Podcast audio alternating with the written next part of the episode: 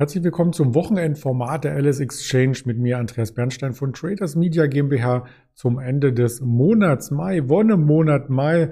Das wird sich noch zeigen, ob das wirklich ein Wonnemonat ist. Wir haben noch einen Handelstag am Montag und den haben wir ohne die Wall Street. Dort ist Feiertag, also im Grunde genommen, die Wall Street verabschiedet sich schon aus dem Mai und wir sind noch im Mai, weil am Montag ganz normal im DAX gehandelt wird.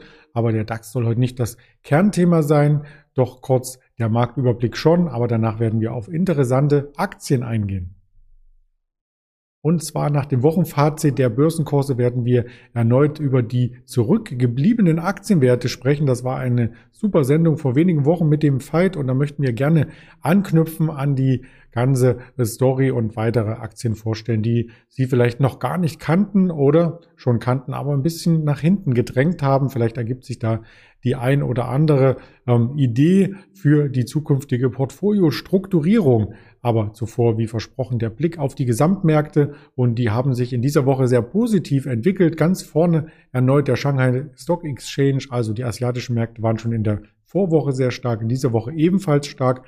Der Nasdaq hat es auch geschafft, zum Wochenausgleich ins Plus zu kommen. zwei Prozent Wochenperformance und damit stellte er den S&P 500, der übrigens an einem Rekordhoch knapperte am Freitag in den Schatten. Der legte nur 1,2 Prozent zu. Die Wall Street immerhin noch knapp ein Prozent und der DAX war eher im hinteren Feld zu finden, weil er eben durch das Rekordhoch am Dienstag zum Wochenstart etwas verspätet Hinzu kamen die anderen Märkte handelten hier bereits am Montag, also eine verkürzte Handelswoche beim DAX und das Minus konnte er dann erst am Freitag wieder aufholen, immerhin plus 0,5 Prozent. Also das kann sich sehen lassen. Wir sind damit per Schlusskurs Xetra ungefähr 40 Punkte unter den Rekordhochs. Das sieht insgesamt sehr gut aus. Ein einzigster großer oder einziger großer Index in der Welt, der von Bedeutung ist für das wirtschaftliche Gefüge, ist der UK 100 der hier im Minus die Woche abschloss.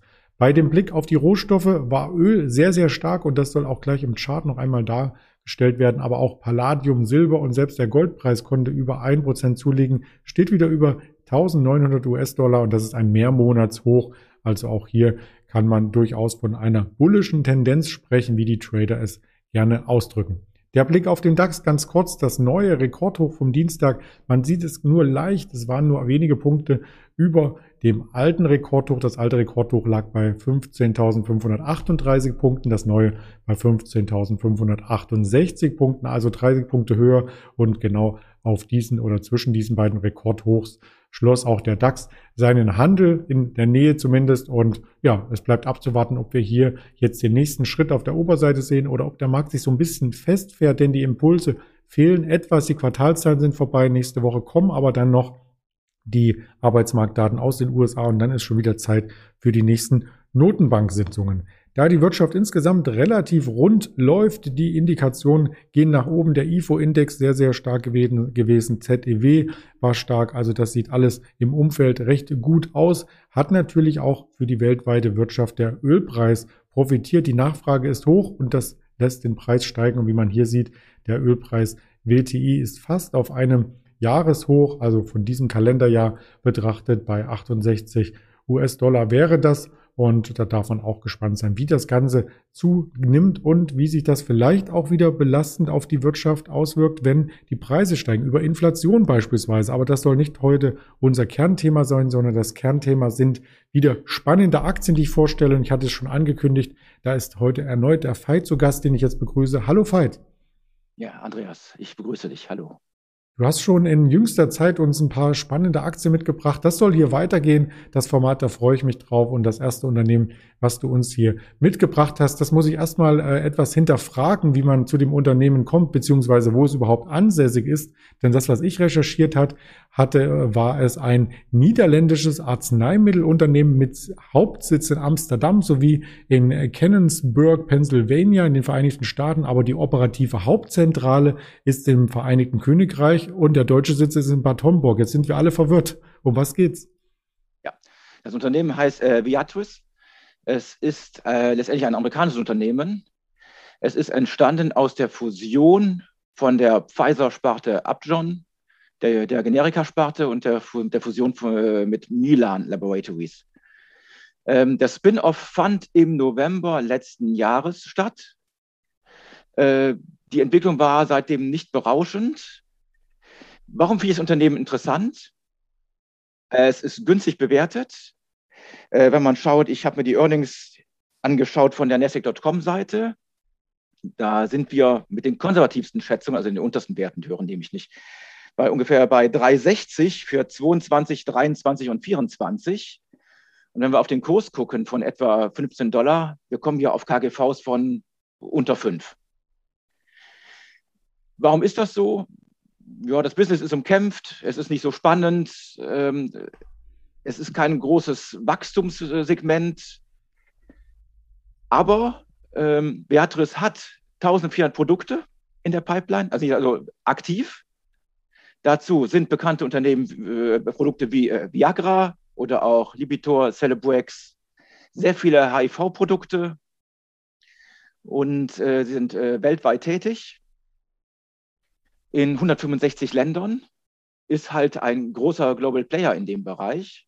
Und aufgrund der Bewertung ist es halt auf jeden Fall als Beimischung, würde ich sagen, attraktiv. Wir haben mal Kurse gesehen von 13, danach kamen gute Zahlen. Der CEO sagt, wir sparen 500 Millionen dieses Jahr ein. Bis 2024 sind wir bei einer Milliarde, die wir aufgrund der Fusion, also mit den Synergien, einsparen. Also reich werden werden wir damit nicht, aber ich glaube, wir können damit sehr gut schlafen mit so einer Aktie. Aufgrund der Bewertung, Dividendenrendite 3 Prozent. Äh, es wird halt nicht alles ausgeschüttet, ist vernünftig so, es bleibt halt Geld im Unternehmen. Dadurch steigt der Kassenbestand. Wie gesagt, als Beimischung bestimmt gut geeignet. Große Schwankungen sind nicht zu erwarten. Und gerade im Umfeld, ich glaube, die Börsen sind gut gelaufen. Man muss sich jetzt ein paar Werte raussuchen. Ja, nennen wir es mal so in den Value-Bereich ist meine persönliche Meinung. Das können alle anderen Leute anders sehen. Ich schlafe gerne ruhig, äh, muss wahrscheinlich deswegen auch bis zur Rente arbeiten. Alles klar. Wenn es es denn eine Rente gibt für uns. Wir haben uns äh, zwischenzeitlich die Kennzahlen auch angeschaut. Also das sieht insgesamt ähm, sehr gut aus, was du uns hier mit aufbereitet hast. Vor allem der freie Cashflow überzeugt, der ja stetig äh, nach oben gegangen ist in den letzten Jahren. Und wir bleiben in der Gesundheitsbranche. Das nächste Unternehmen ist vielleicht dem einen oder anderen ein Begriff. Regeneron Pharmaceuticals. Das Unternehmen gibt es ja schon seit dem Jahr 1988. Und da ist es ein bisschen einfacher, die Herkunft zu ergründen. Das Unternehmen ist nämlich seit 1988 an der Neste gelistet und stammt aus den USA. Genau. Äh, Big Company, 100 Milliarden äh, Market Cap, ähm, große Produktpalette. Richtig bekannt geworden sind sie äh, durch den Herrn Trump. Als der sich mit Corona infiziert hat, bekam er einen Cocktail, äh, sogenannte monoklonale Antikörper die die Firma Regeneron herstellt. Und darauf sind sie auch spezialisiert. Monoklonale Antikörper werden halt in, in erster Linie in der Krebstherapie erfolgreich angesetzt, äh, eingesetzt. Und das Unternehmen hat eine sehr große Pipeline. Wenn man auf die Homepage guckt und schaut sich an, was in Phase 1, 2, 3 ist, da finden wir ein sehr großes Repertoire an möglichen Medikamenten. Ne? Das auch was in Phase 3 ist, muss ja nicht auf den Markt kommen, aber die sind gut aufgestellt. Und auch hier wieder, wir haben KGVs im Bereich von 10, 12, je nachdem, wie man rechnet. Ähm, untere Erwartungen für die nächsten Jahre 37, 38, für 2024 44 ähm, Dollar. Da sind wir so bei KGVs von 12. Und das für eine große Company, die sehr innovativ ist, finde ich gut. Also die sind nicht überbewertet die haben eine äh, Produktpipeline, die haben Medikamente am Start und die wachsen. Also wenn wir mal auf die, auf die Zahlen gucken von den Erlösen, ja, da sehen wir stark steigende äh, Umsätze. 2013 äh, 2 Milliarden, jetzt 9 Milliarden. Das ist halt also, die wachsen, sind vielleicht ein bisschen vergessen, äh, haben aufgrund damals, als der Trump es bekommen hat, ist die Aktie bis auf, wenn ich es richtig erkenne, 650 Dollar gestiegen. Wir sind jetzt wieder unter 500. Kann man sich anschauen. Vielleicht kommt die Aktie auf 450 zurück. Wir müssen auf den Chart gucken. Wir müssen auf der Watchlist haben, aber ich glaube, da kann man nicht so viel mit falsch machen. Finde ich persönlich interessant. Sollte man sich ansehen, näher mit beschäftigen. Das klingt spannend. Und bevor natürlich ein Medikament eingesetzt werden kann, muss erst einmal eine Krankheit diagnostiziert werden. Und das bringt uns als Überleitung zum nächsten Unternehmen. Das kannte ich persönlich vorab auch noch nicht. Das ist die Quidel Corporation, auch aus Amerika stammt, sogar noch ein bisschen älter als Regeneron, seit 1979 aktiv schon. Und ähm, da bin ich gespannt, was du uns dazu für Informationen ausgegraben hast. Genau, die machen halt Testkits oder so Testkassetten für ähm, klassische Influenza, für Herpes, für Adenoviren, für RSV und natürlich auch für unseren Freund Covid. Ähm, die Tests, die Schnelltests von Gidel sind in den USA so eingeschlagen, dass die Company richtig Schotter damit gemacht hat. Das sehen wir auch im Aktienkurs. Der Aktienkurs ist gestiegen von irgendwie vor der Krise 75 bis auf zwischenzeitlich 300 Dollar. Wir sind jetzt wieder runtergekommen auf 120 Dollar. Klar, das ist äh, im Prinzip ein Saisonprodukt gewesen. Die machen jetzt zwei Jahre richtig Schotter mit dem Produkt und danach äh, greifen sie auf ihre alte Pipeline zurück. Was mir halt gefällt, die schütten keine Dividenden aus. Das Geld, also wenn wir gleich auf die äh, Finanzzahlen gucken, sehen wir, das Geld ist halt im Unternehmen geblieben und die Kasse hat sich halt deutlich gefüllt.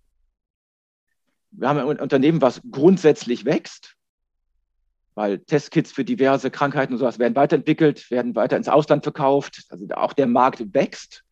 Da ist jetzt nicht so viel Marge drin. Aber wir haben halt hier einen großen Schub bekommen im Unternehmen. Wir, das Unternehmen hat an Reputation gewonnen, hat neue Vertriebswege gewonnen durch diese, durch diese Corona-Geschichte, ist halt jetzt im Großen und Ganzen weiter besser aufgestellt und vor allem werden Geld in der Kasse. Das muss man sich mal anschauen. Vielleicht hm, reicht es noch nicht, vielleicht muss man mal warten, wenn das Unternehmen, wenn der, der, die Kurse weiter zurückkommen. Vielleicht kommen wir wieder in Kursbereiche 70, 80 zurück. Das heißt, Kurse, wo wir vor der Krise waren dann hätten wir das gleiche Unternehmen wie vorher, besser aufgestellt und mit wesentlich mehr Geld in der Kasse. Schauen wir auf die, auf die Umsätze. Ja, da auch 2013 175 Millionen. Jetzt sind wir bei, vor der Krise waren wir dann bei 500 Millionen. Im Moment sind wir sogar bei 1,6 Milliarden.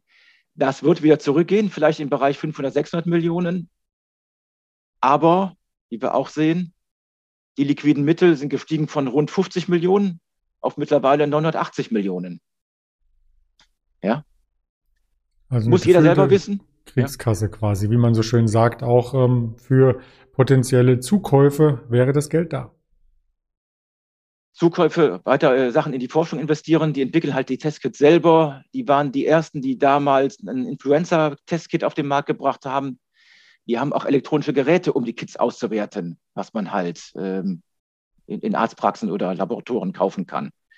Also gute, innovative Company, auf dem Radar halten, wenn man meint, ja, das ist mir jetzt immer noch zu teuer. Wacht man einfach abwarten, wenn sie unter 100 sind, vielleicht bei 80, vielleicht ist es da interessant. Mhm. Einfach so wieder eine Aktie fürs Radar.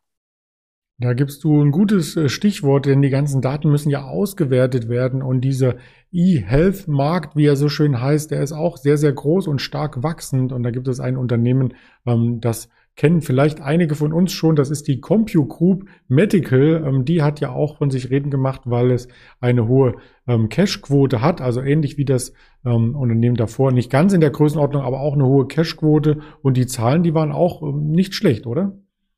Ja, ähm, die machen so Arzt- und Krankenhaussoftware. Auch die wachsen stark.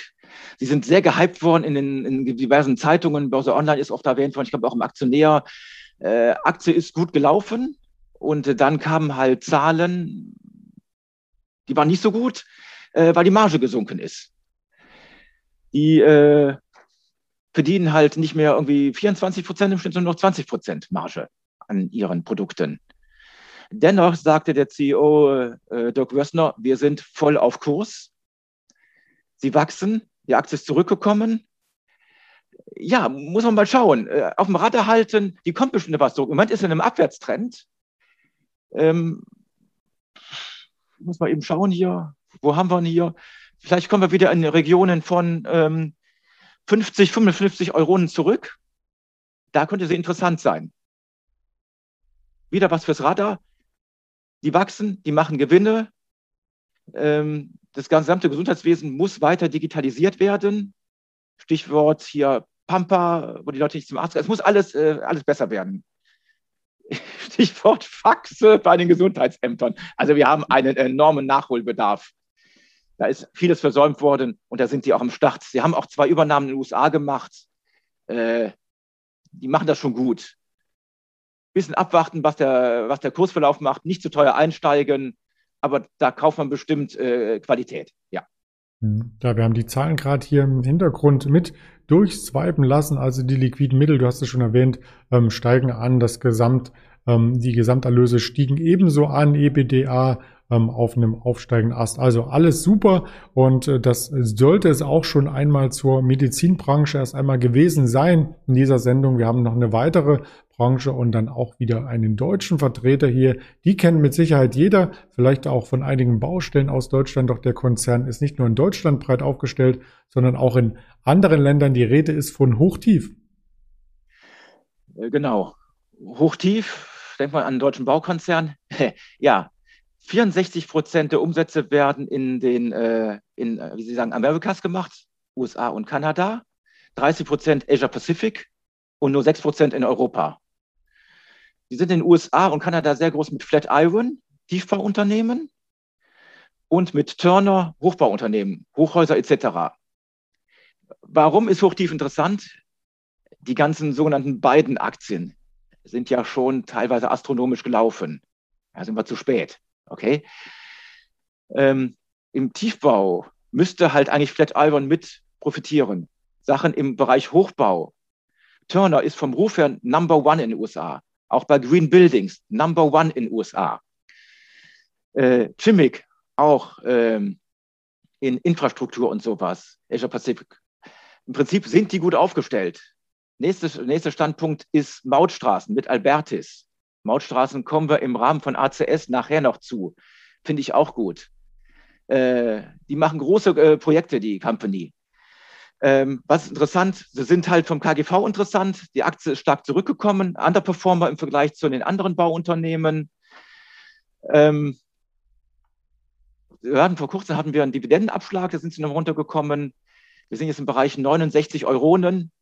Kann man sich angucken, vielleicht kommen wir noch auf 60 runter grundsätzlich keine äh, schlechte Company, Dividendenrendite ist da.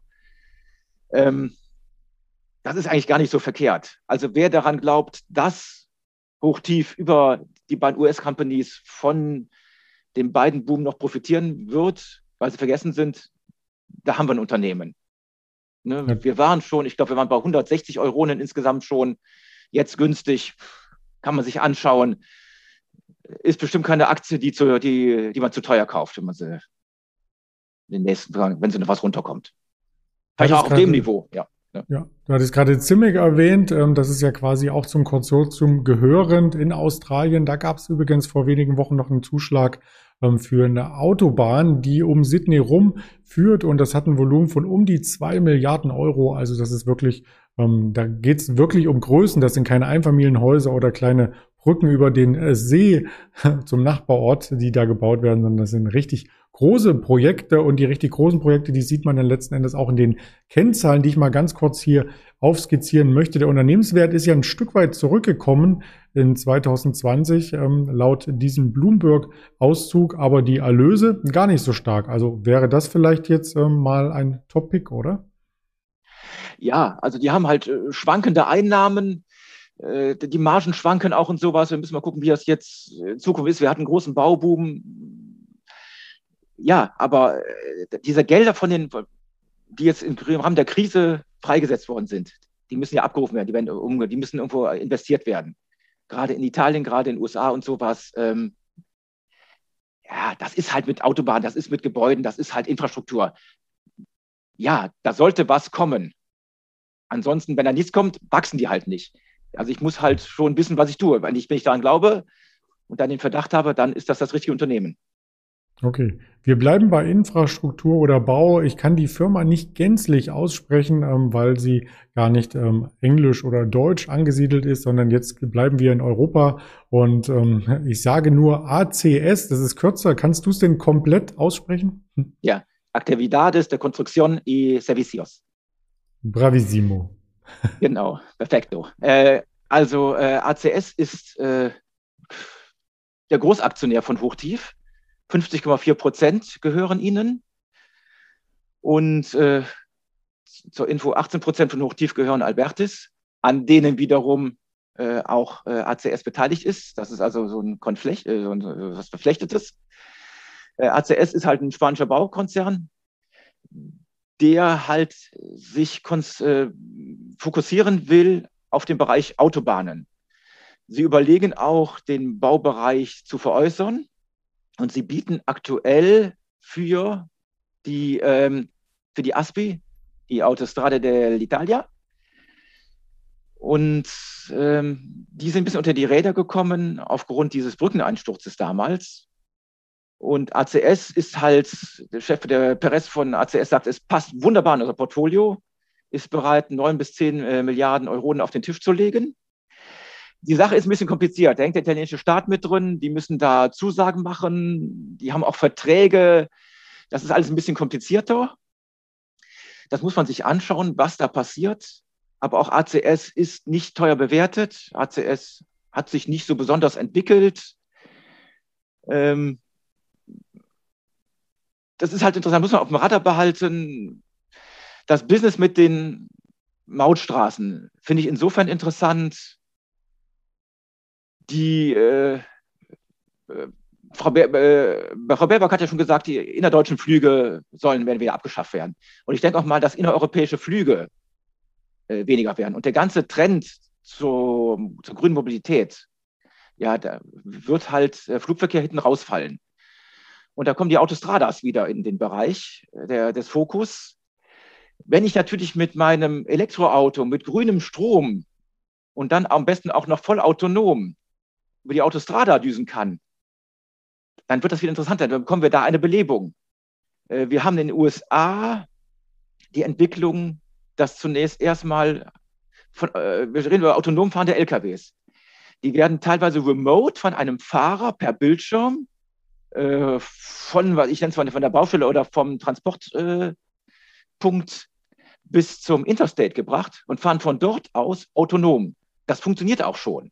Ja, die fahren dann halt, keine Ahnung, 2.000, 3.000 Meilen autonom über den Interstate und werden dann irgendwo an einem Knotenpunkt wieder abgeholt von einem Fahrer, der halt ähm, remote den LKW steuert, über Kameras und sowas. Und auch da, also ich glaube, dass die Straßen mit grünem Strom wieder Konkurrenz werden zur, zur Schiene. Und, und was ich immer schon sagte, ist, äh, dies, ja, äh, dieses, wenn ich halt äh, in, äh, von Rom nach Mailand fahre und mache das in meinem autonom fahrenden Uber-Taxi, kann man dabei ein Video anzucken. Äh, ja, der Straßenverkehr wird wahrscheinlich dann doch wieder eine Renaissance erleben. Mhm.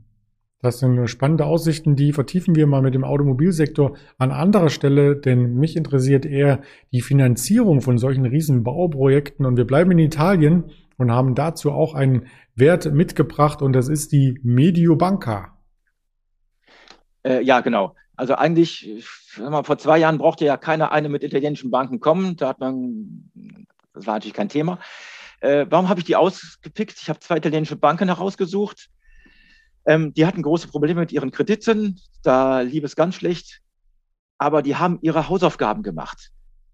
Äh, wir haben im Moment eine Kernkapitalquote bei der äh, Mediobanca von über 16 Prozent. Cost-Income-Ratio äh, ist bei 46 Prozent. Das ist top. Faule Kredite sind netto auf 1,2 Prozent äh, gesenkt worden. Äh, Kapitalrendite über 10 Prozent. Sie machen keine Fusion mit UniCredit. Von Zahlen KGVs und sowas ist bei Bankaktien immer schwierig. Ich, man muss halt gucken, was schlummert da. Sie konzentrieren sich auch auf den Bereich Asset Management, Investment Banking, weil ich da feste Einnahmen habe es ist viel Geld von der von diesen ganzen äh, Covid-19 Schutzprogrammen der EZB äh, in den Markt geflossen. Die Banken werden da auch wieder von profitieren. Und ähm, ja, Kernkapital über 16 Prozent. Sockgen hat 13, Quetsch. Barclays ist gut mit 15, BNP 12,8 für 2020. Die Italiener sind da gut aufgestellt. Ich finde die gut. Sagt das auch der Aktienkurs oder spiegelt der das schon wieder? Das sieht für mich ein bisschen verhalten aus. Ja, die sind schon, haben jetzt schon viel mitgemacht. Äh, es ist noch Nachholpotenzial. Vielleicht kann man, ist es auf dem Niveau, äh, kann man einsteigen, vielleicht wartet man noch mal. Aber grundsätzlich habe ich da eine Bank, die nicht mehr so viele Risiken hat, mit der man, glaube ich, schlafen könnte, soweit ich das beurteilen kann. Banken sind schwer zu beurteilen. Ich habe von Fondsmanagern gehört, die eigentlich die Finger davon lassen, weil es zu unvorhersehbar ist. Ja, deswegen habe ich auch keine deutschen Banken hier. Die habe ich mir rausgepickt. Die zwei stechen heraus mit guten Zahlen. Ich glaube, die haben ihre Hausaufgaben gemacht. Ja. Ja, du hast schon angedeutet, zwei Banken sind es, deswegen lass uns auch zur zweiten kurz sprechen. Das ist die Intesa San Paolo. Ja, genau, die Intesa. Auch hier äh, Kernkapitalquote über 15 Prozent, Cost-Income-Ratio, ich glaube, die sind führend damit 46,5. Äh, der CEO, der Cardo Messina, spricht selber vom exzellenten Start in das Jahr 2021. Faule Kredite netto 2,3 Prozent. Rückstellungen müssen runtergefahren werden. Auch hier Ausbau, Investmentbanking, Ausbau, Asset Management. Ja, wie eben schon gesagt, die haben ihre Hausaufgaben gemacht. Ähm, die sind natürlich von den Tiefs schon gut gelaufen. Die waren in der Vergangenheit auch mal höher. Ja, vielleicht greift man zu, vielleicht wartet man noch ein bisschen was ab. Vielleicht gibt es demnächst noch mal ein paar Rückschläge. Stichwort Sell in May and Go Away ich glaube, bei allen Aktien, die ich genannt habe, wenn man da auf Rückschläge wartet, äh, ist ganz gut. Ich nehme ein Beispiel, wann haben wir gesprochen? Vor zwei Wochen habe ich die Lumentum erwähnt. Drei oder vier Tage nachdem wir das Interview hatten, haben die Zahlen gebracht. Die waren gut, die waren aber nicht so gut wie erwartet. Aktie ist äh, abgestürzt von 80 äh, auf 70 Dollar. Da habe ich zugegriffen. Äh, Danach haben wir uns wieder langsam peu à peu erholt, sind jetzt wieder bei 80 Dollar. Ja, man muss auf der Lauer liegen, Zahlen abwarten. Vielleicht gibt es auch schon mal Events, wo ein Großaktionär aussteigt oder ein Fonds steigt aus. Das sind so Gaps, die man sich nicht erklären kann. Vielleicht muss man dazu greifen. Mhm. Du hast uns ja auch zwei Chartbilder mitgebracht. Ähm, das hat Gründe, nämlich zum einen den Fünfjahreschart. Der sieht ja ähm, relativ äh, verhalten auch wieder aus, also keine extremen Bewegungen. Aber wenn man sich auf den 20-Jahre-Chart fokussiert, da ist ein bisschen mehr passiert. Äh, ja, genau. Also die haben schon mal ganz andere Zeiten gesehen. Gut, da haben wir auch andere Zinsen gehabt.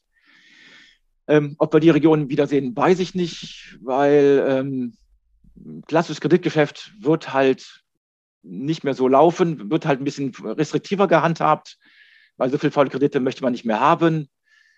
Investmentbanking muss man schauen. Aber wir haben halt Unternehmen, die, die, die Geld verdienen, die gut aufgestellt sind jetzt mittlerweile. Und als Beimischung, ich bin kein Bankenfan, aber wenn man Banken zumischt, sind die beiden bestimmt erste Wahl. Also würde ich auch sagen, noch von den französischen und von den deutschen ganz zu schweigen. Das klingt gut. Dann sind wir quasi über drei große Themenbereiche Medizin, ähm, äh, die Infrastruktur und die Banken ein wenig drüber geschweift, haben interessante Unternehmen vorgestellt und da bleibt mir nur zum Ende des Mai auch an dich die Frage zu stellen, was könnte denn im Juni folgen? Der Sommer hat richtig begonnen, vielleicht ähm, das Reopening in der Wirtschaft wenn wir alle oder größtenteils durchgeimpft sind, die Restaurants und so weiter wieder aufmachen, vielleicht auch die Holiday-Saison, vielleicht aber auch ein Sell in Mai beziehungsweise in Juni. Was erwartest du für den Gesamtmarkt? Ja, ich glaube, da ist diesmal alles offen, weil es kann zu schnellen Öffnungen kommen. Es kann aber auch sein, dass die Öffnungen dann doch wieder verhalten sind und doch weiterhin getestet werden, sein, getestet werden muss. Wir müssen die Mutationen abwarten. Ich wäre nicht allzu, allzu euphorisch weil der Markt hat ja auch schon sehr viel vorweggenommen. Mhm. Deswegen pick ich ja immer Aktien heraus. Ich glaube, mit meinem DAX-ETF, ich glaube, die sind gut gelaufen. Vielleicht kann man so grobe Marktinstrumente, äh, kann man sich davon verabschieden und gezielt auf Stockpicking gehen, damit ich auch in den nächsten Monaten ruhig schlafen kann. Mhm. Und ich zitiere da die, die Susan Levermann aus ihrem Buch, wer gezielt mit Stockpicking sich günstige Unternehmen rauspickt, Value-Aktien, kann auch in schwierigen Krisen äh, ruhig schlafen und macht Gewinne und muss nicht zittern. Also ja, man wird wahrscheinlich nicht richtig reich damit, aber ich finde gut schlafen gerade in jetzigen Zeiten sehr wichtig. Das stimmt. Das ist ein schönes Schlusswort und in Sachen äh, Zittern kann ich nur noch anfügen mit äh, folgender Übersicht. Ähm, zittern Sie sich gerne als Zuschauer zu den nächsten Formaten durch, die es auch dann unter der Woche wieder hier gibt mit äh, zwei Interviews am Tag beziehungsweise zwei Sendungen mindestens auf YouTube, Twitter, auf Instagram, auf Facebook und das Ganze gibt es zum Nachdenken und nach ähm, Revue passieren lassen. Noch einmal als Hörvariante bei Spotify, Deezer und Apple Podcast. In diesem Sinne ganz lieben Dank, Veit, für diese Information zum Wochenende und dir ein schönes Restwochenende. Ja, Andreas, wünsche ich dir auch und bis demnächst. Bis demnächst, das wünschen wir auch allen Zuschauern. Bleiben Sie gesund. Ganz genau. Auf Wiedersehen.